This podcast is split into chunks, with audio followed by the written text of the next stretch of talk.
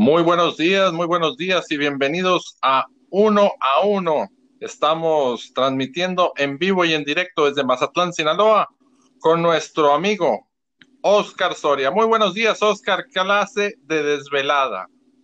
¿Qué tal, Jaime Ariel? Qué gusto saludarte. Sí, pero buenísima. Ese tipo de desveladas agradan y mucho lo que fue el encuentro para meterse a semifinales de México. ¿Cómo sientes al equipo de Benjamín Hill después de pues esta avalancha de emociones? En eso precisamente metido de lleno en esa avalancha donde pues vamos a ver hasta dónde llega, eh, donde han estado en más de una ocasión al borde de la eliminación, porque pues estuvieron jugando tres partidos consecutivos de eliminación en lo que fue la, la serie final y era eliminación si perdían por tres carreras el día de ayer y llegaron a estar abajo por tres anotaciones. Y creo, Jaime Ariel, que se sintió por la manera como se jugó eh, el conocimiento total de dónde estaba metido México cuando consigue su ataque de tres anotaciones por ese corrido de bases. Me parece que estaba consciente de, el problema en el que estaba metido y lo resolvió muy bien otra vez. ¿Es eh, la Serie del Caribe una asignatura pendiente para poder catalogar a Benjamín Hill uno de los grandes managers o ya tiene ganado ese ese eslogan y ese título pues con cuatro temporadas, cuatro postemporadas y cuatro campeonatos? Bueno, yo creo que ha demostrado ser un excelente estratega, totalmente convencido de que ha logrado triunfar eh, con, con, equipos, sí, buenos equipos, pero a lo mejor no los trabucos que otros que se han visto en el circuito, sino echando mano perfectamente del roster que tiene. Eh, definitivamente creo que más eh, le ayudaría un campeonato de serie del Caribe, pero en lo personal digo que ha demostrado ser uno de los mejores en todos los tiempos, Jaime Ariel, me parece, por lo que ha hecho con Tomateros de Culiacán. Cuando tú ves este line-up, obviamente dices, ¿dónde están los extranjeros? Y también me imagino que la gente de Venezuela, de Dominicana, Puerto Rico, pues dice lo mismo porque hay que acordarse que siempre el equipo mexicano bajita la mano tenía a tres, cuatro extranjeros que eran eh, dueños titulares del line-up. Estamos hablando de gente como Sherman, estamos hablando como gente como Derek White, etc. Y en este equipo pues vemos una constelación de puros mexicanos. Sí, bueno, yo creo que desde hace mucho tiempo se tenía esa capacidad de poner un orden al bat con nueve elementos nacionales.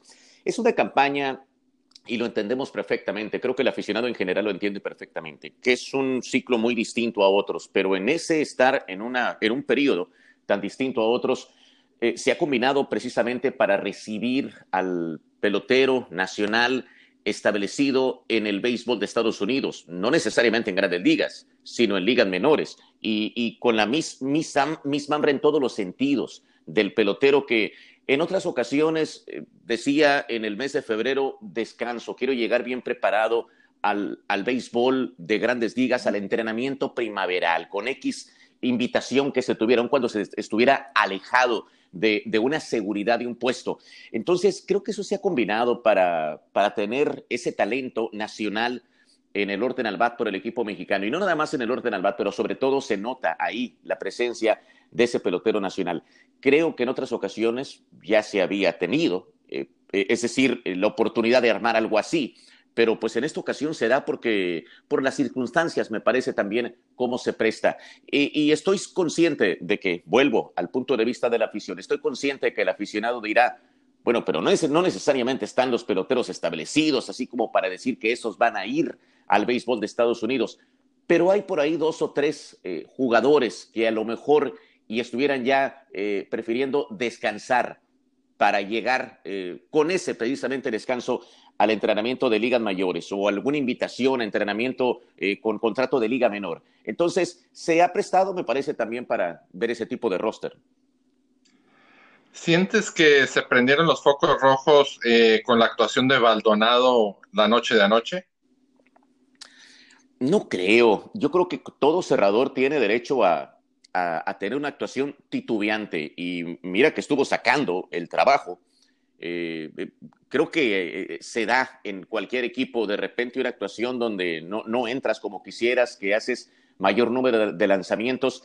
Eh, se, dio el caso también la labor tan difícil de un manager de mantener en ritmo al bullpen, de que por varios días no se empleó, y uno entiende, creo, eh, Jaime Ariel, de que quieres dar el descanso después de esa ardua labor en la serie por el campeonato para Baldonado y otros serpentineros, y quizás por ahí, quizás eh, eh, pierde el ritmo un poco, pero tome el descanso. Entonces yo creo que debe estar muy confiado México en que está listo Baldonado para, si se necesita, en la semifinal, que es muy probable, esté listo para un noveno inning. Danos la radiografía del equipo borico al cual estará enfrentando el equipo mexicano el día de hoy. Bueno, un equipo que me parece que tiene una motivación fabulosa con la presencia de Yadier Molina en ese roster. Tienen mucho talento.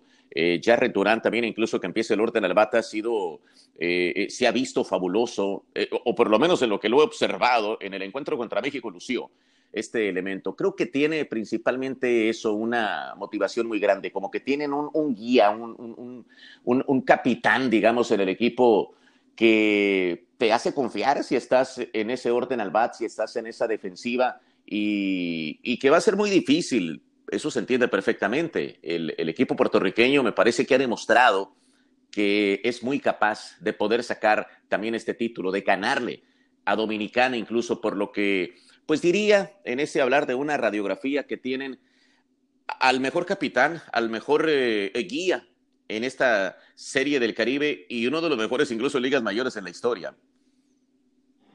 Y coméntanos por último, para ya tocar otro tema, coméntanos por último, ¿qué es lo que piensas que le ha faltado al equipo mexicano y que debe detener esta noche? Bueno, yo diría que han jugado haciendo lo suficiente, es decir, sí, por momentos te diría, ¿sabes qué le ha faltado? Eh, la ofensiva en un momento le, ha faltado, a lo mejor que el abridor llegue más lejos, fuera de Manny Barrera. Pero me parece también que es la manera como tiene un manager que superar cuando no te da un departamento en un día, buscar por otro lado, y en este caso, eh, aprovechar las condiciones. Es, es un torneo donde avanzan cuatro de seis, donde buscas lo mínimo para meterte a la siguiente fase y por ahí me parece que Benjamín Gil, el manager de Tomateros, ha hecho ese tipo de, trabajo para jugar de acuerdo a las circunstancias y hacer lo suficiente por seguir avanzando en siete partidos, dramáticamente, ganando la final y bueno, en, el quinto juego metiéndolas uh, a, la, siguiente fase, por lo que pues le han hecho falta de diferentes partes, creo, el, para llegar de una manera más holgada eh, a la siguiente fase. Pero lo positivo es eso, que han encontrado el momento adecuado para eh, alcanzar a ser lo suficiente. Una estadística que llama mucho la atención, el equipo de Águilas Cibaeñas, el cual también está en las semifinales, hace exactamente 20 años, con el mismo manager, quedó campeón en México. Hace 20 años, estamos hablando de en 2001.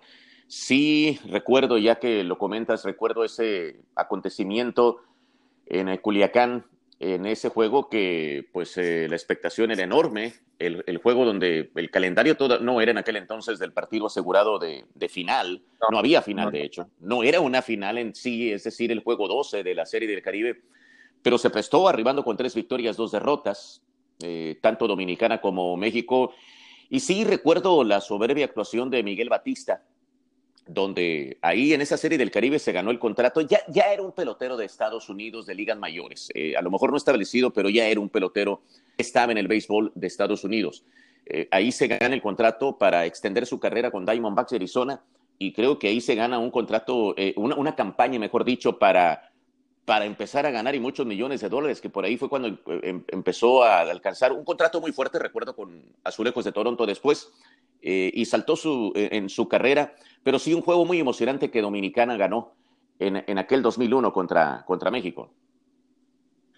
Pues Oscar, eh, ¿cuál es tu predicción para el día de hoy? Eh, ¿Habrá bajo carreraje o habrá carreras en el partido? Bueno, yo creo que debe haber pocas anotaciones eh, están acomodados sobre todo los pitchers número uno. Eh, al menos es lo que acontece, pues México tiene a, a Manny Barrera, listo.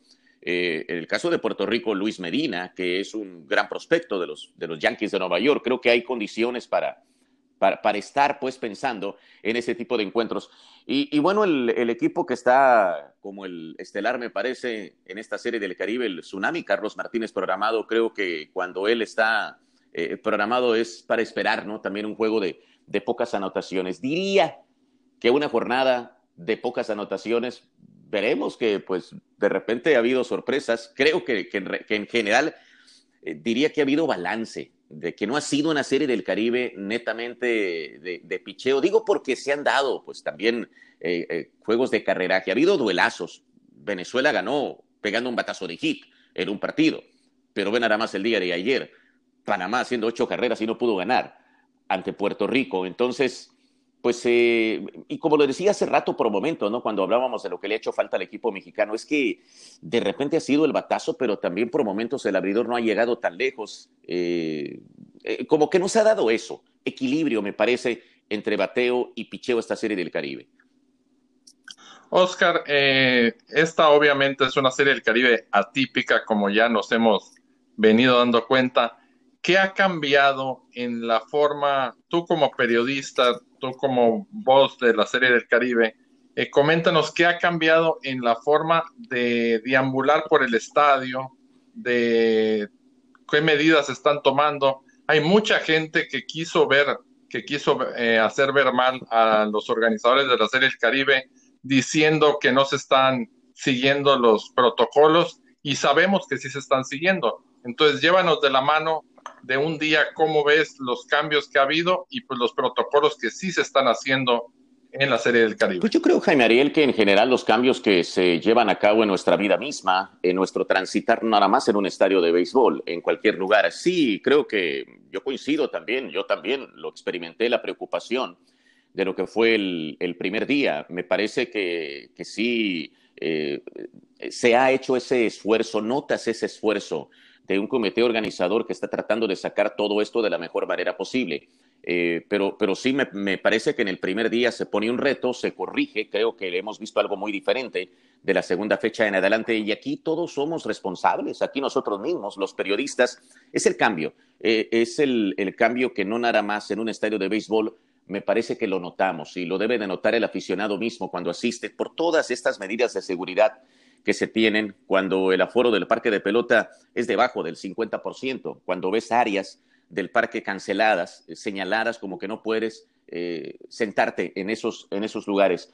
En lo que nosotros respecta, te diría, Jaime Ariel, que el, cambio mayor fue la campaña de la liga misma, de la Liga Mexicana del Pacífico, porque Series del Caribe en la cobertura siempre lo ha sido el hecho de, de tener eh, es, esos accesos más limitados, no sé si estés de, acuerdo conmigo, eh, con el equipo arribando casi, casi al momento de entrar a la práctica, lo difícil que es para comunicarte, para tener ese acercamiento con el pelotero.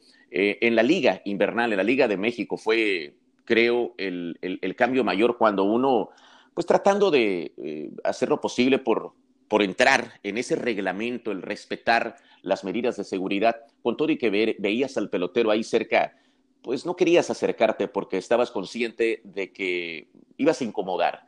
Entonces, para la labor de nosotros, que es tan importante ese acercamiento con el pelotero, diría que ese fue el mayor reto durante la campaña, el, no tener, el no poder eh, acercarte para dialogar con el pelotero y llevar ese tipo de elementos de una conversación con un jugador a la, a la transmisión en el caso personal tratando de hacer el mayor esfuerzo, pero haciendo esos ajustes también, Jaime Ariel, de, estar consciente de que no debe uno estar eh, acercándose tanto al pelotero por las medidas que, pues las medidas de la actualidad, que es importante respetarlas.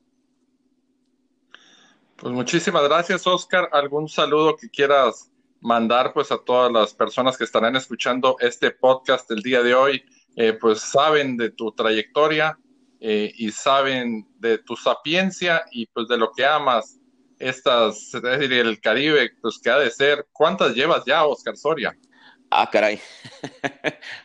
deben de ser entre 15 y 20, Jaime Ariel. No estoy con la cifra exacta eh, en estos momentos, así ya que me lo preguntas, pero deben de ser entre 15 y 20, 17, 18. La primera fue en el 92.